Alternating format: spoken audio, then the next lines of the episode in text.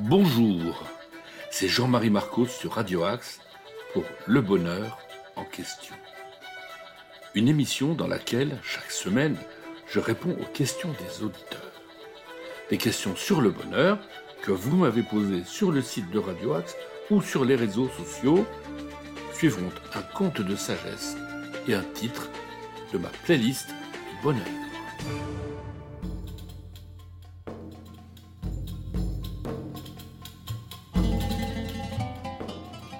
L'homme doit-il chercher son bonheur hors du quotidien?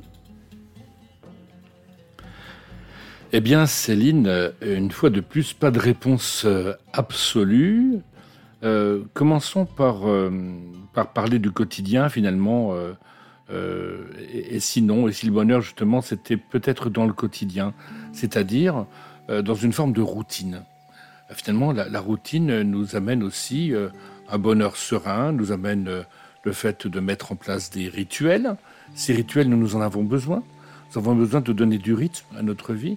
Nous avons besoin de ces rituels parce que cela nous rassure, parce que cela nourrit notre besoin de sécurité et plus exactement notre besoin de sûreté. C'est-à-dire que pour nous sentir en paix, pour nous sentir en sécurité, pour nous sentir en confiance, ce qui sont quand même des éléments du bonheur, eh bien nous avons besoin de cadres, de repères, de limites, la routine, euh, la sérénité nous amène aussi, euh, euh, aussi à comprendre comment fonctionne notre cerveau. Et notre cerveau, bah, notamment, eh bien, il nous envoie de la sérotonine, il nous envoie des ocytocines chaque fois que nous mettons en place justement ces rituels qui nous, qui nous rassurent. Alors, bon, voilà, donc voilà pourquoi ce bonheur de la routine, ce bonheur quotidien nous amène un bonheur serein, plutôt à long terme, plutôt une forme d'apaisement dans lequel on va aussi éviter toute surprise, éviter tout risque. Ce bonheur du quotidien, c'est aussi le partage. Finalement, euh, euh, toutes, les, situations de partage, comme les, rituels de religieux, par religieux, nous, amènent aussi à, créer des liens, à, nourrir aussi à travers euh, ces habitudes et ces rythmes un besoin d'appartenance, donc cette fois-ci un besoin existentiel, euh, qui nous euh, relie euh, aux uns et aux autres. le bonheur du quotidien, c'est aussi le fait de prendre conscience et d'apprécier ce que l'on a, c'est-à-dire souvent des choses simples, mais donc des choses essentielles. Voilà un mot qui est devenu très à la mode. Des choses très simples, des choses vraiment essentielles, c'est-à-dire ce qui fait notre le sel de la vie finalement, toutes ces choses que nous pouvons à tout moment apprécier, savourer, euh, en dehors de, tout désir justement d'obtenir ce que les autres possèdent, de, toute envie et donc euh, finalement de toute souffrance aussi. Mais le bonheur aussi, eh bien, euh, c'est important d'aller chercher aussi en dehors du quotidien. Finalement, le bonheur plaisir, celui qui est plus à court terme aussi, euh, eh bien celui qui est fait de, de, de changement d'air, de changement de rythme, de vacances par exemple, eh bien en effet il y a du bonheur à, à casser nos habitudes, à sortir du quotidien. il y a aussi ce bonheur donc à se laisser surprendre, à, imaginer, explorer d'autres alternatives, laisser libre cours à sa créativité. Voilà quelque chose qui sort aussi de la routine du quotidien et donc découvrir en nous de sources insoupçonnées, euh, ben, comme par exemple les différents filaments nous sont aussi posés, poussés à, trouver en nous finalement des, nouvelles sources de, plaisir et de bonheur aussi. Donc voilà comment euh, je répondrai en disant euh, à la fois l'homme cherche le bonheur dans le quotidien et aussi en sortant du quotidien. Alors ça s'explique aussi parce que notre cerveau a besoin aussi de, générer euh, comme, comme hormones, comme, comme protéines, comme euh, neurotransmetteurs. Et ça, c'est la réponse à la question qui va venir euh, tout de suite derrière, à celle de Myriam, dans laquelle je vais rentrer un peu plus dans le détail. Mais en tout cas, voilà, nous avons à la fois besoin de rituels, de routines, et de, cette, de, de ce confort, à voir que l'on va retrouver euh, des éléments très simples qui nous apportent des bonheurs, euh, ma foi, essentiels et, très modestes, mais tellement importants. Et nous avons besoin de sortir de cette zone de confort. Nous avons besoin aussi ben, de, nous découvrir, euh, de, sortir, de lâcher peut-être nos habitudes, de sortir de, notre, coquille, pour découvrir le monde et découvrir euh, de nouvelles personnes, de nouvelles expériences, ce qui va nous apporter de nouveau bonheur.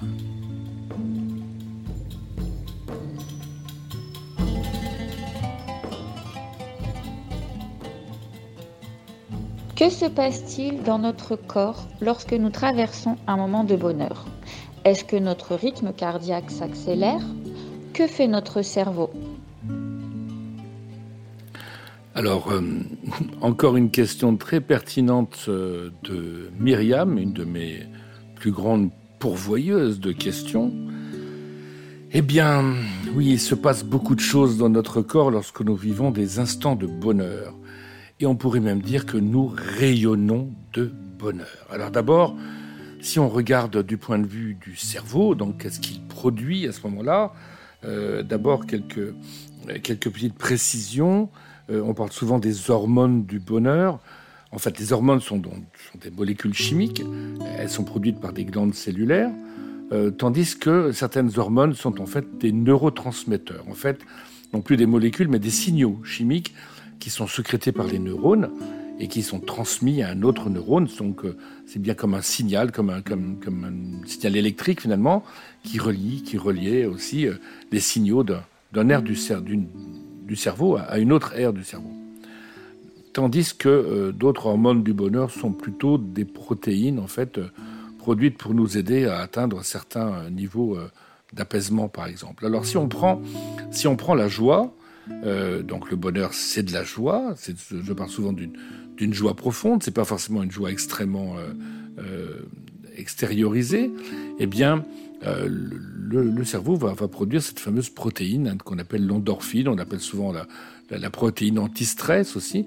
Eh bien, cette endorphine va être produite chaque fois que euh, nous, rions, chaque fois que nous chantons, nous dansons, et cette douce euphorie est, produite en effet par cette, par cette endorphine. Et donc, euh, il, y a, bien une joie concrète, physique, qui, est, qui est sentie et produite par le cerveau. Euh, même chose pour la, notion de plaisir, hein, souvent qui sont liées à nos cinq sens.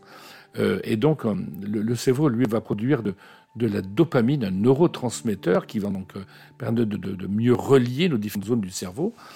Et donc, la dopamine, c'est ce qu'on appelle le système de récompense. Et donc, chaque fois que nous faisons quelque chose qui nous fait du bien, eh bien, euh, bien, nous, nous, nous, créons, nous, une, forme de, fierté, d'enthousiasme. Euh, et là, euh, ça a des effets extrêmement positifs, comme par exemple le fait d'avoir un meilleur sommeil. et cette dopamine, elle est produite chaque fois, en effet, que nous recevons de la reconnaissance et chaque fois que nous participons aussi à des, à des, des activités culturelles, artistiques, tout ça va produire ce plaisir et va produire cette, cette dopamine. Le bonheur, c'est de la joie, c'est du plaisir, c'est aussi de la sérénité. Et cette sérénité, elle, fait, elle est basée en effet sur, euh, euh, sur l'optimisme, sur euh, le fait de donner de la gratitude. Et tout ça va nous aider à produire un autre neurotransmetteur dans notre cerveau qui s'appelle la sérotonine. Et donc le fait de faire aussi ben, des exercices réguliers vont nous permettre de générer cette sérotonine plus facilement. donc marcher, courir, faire du vélo, de la natation, mais aussi de la randonnée, euh, la découverte de la nature, le jardinage, le contact avec la nature, on va dire, au sens large, euh, et des pratiques euh, plus douces comme le yoga ou la méditation, par exemple, vont être d'excellents moyens de pouvoir générer de la sérotonine. C'est pour ça aussi que les personnes qui pratiquent ce type d'activité ont aussi plus de sérénité. C'est un, un cercle vertueux, bien sûr. En étant serein, on produit de la sérotonine et la sérotonine nous rend aussi de plus en plus serein. Et le bonheur, bah, le bonheur, c'est de l'amour aussi. Et l'amour, eh bien, euh, euh, c'est aussi tout ce qui est lié à l'amour de soi, l'amour de l'autre aussi.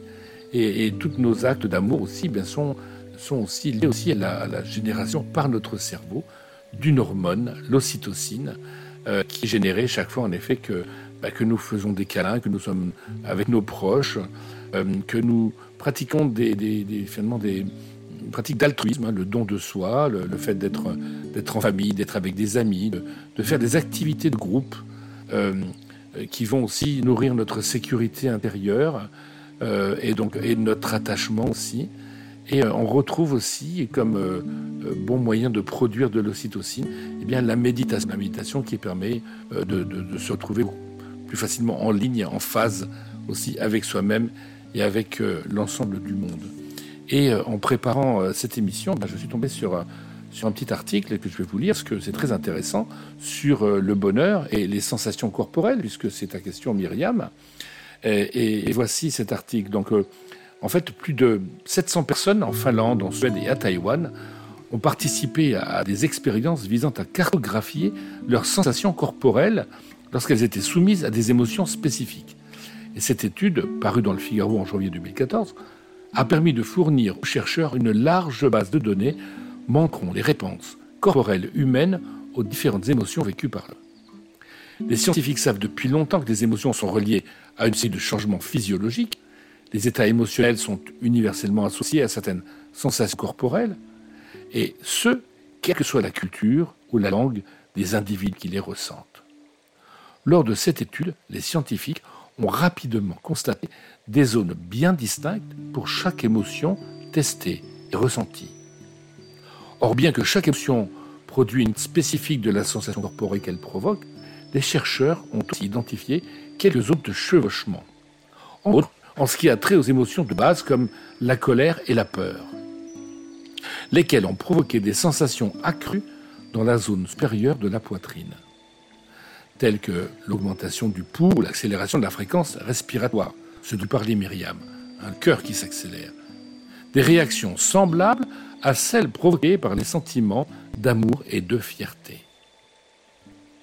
Ce n'est que le bonheur qui, en fait, est la seule émotion éprouvée globalement par l'ensemble du corps, augmentant du coup unilatéralement l'effet de chaleur de la tête aux pieds.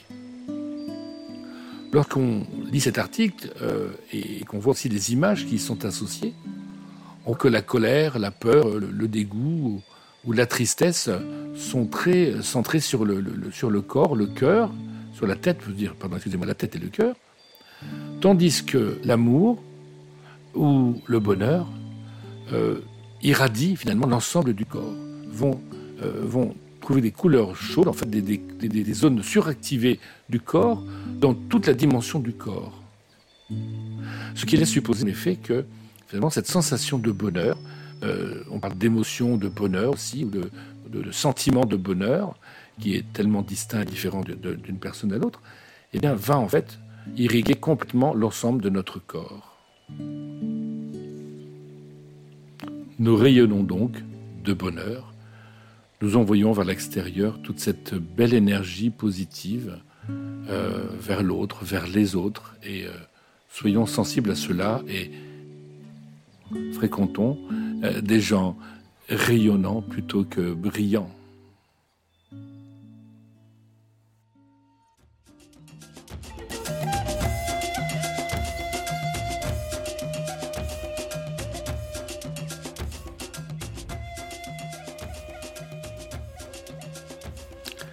Deux grenouilles tombaient dans le pot de crème. Deux grenouilles sont tombées dans un pot de crème. L'une d'elles perdait confiance, mais l'autre ne se laissait pas aller. La grenouille démoralisée et peureuse se décourageait vite. À quoi bon lutter? dit-elle. Je vais me fatiguer en vain. Autant en finir tout de suite. Mais non, disait l'autre. Nage. Ne perds pas courage. On ne sait jamais. Tâchons de gagner du temps. Non, non, disait celle qui n'avait pas confiance en elle et céder au découragement. Tant pis, j'abandonne, et puis cette crème est écœurante. Elle se laissa ainsi couler et se noya, tandis que l'autre continuait à se débattre de toutes ses forces. Elle essayait de grimper sur la paroi de la jarre, glisser, puis recommencer sans se lasser. La courageuse petite bête frappait, frappait la crème en détendant ses longues cuisses. Je ne veux pas me noyer. Allons, encore un peu de courage. Mais ses forces diminuaient. La tête commençait à lui tourner. Vais-je vraiment me noyer? se disait-elle. Allons, encore un petit effort. Peut-être arriverai-je à me sauver tout de même. On n'a jamais vu une grenouille périr dans un pot de crème. Et elle agitait, agitait ses pattes, malgré la fatigue qui l'envahissait, l'engourdissait, l'affaiblissait de plus en plus. La grenouille semblait perdue. Et quelque chose changea, soudain. La crème n'était plus ni molle, ni liquide, la crème n'était plus crème. Les pattes de la grenouille ne s'enfonçaient plus, mais pouvaient prendre appui sur une base solide. Soupira la grenouille à bout de force, et elle regarda autour d'elle. Elle était assise sur du beurre.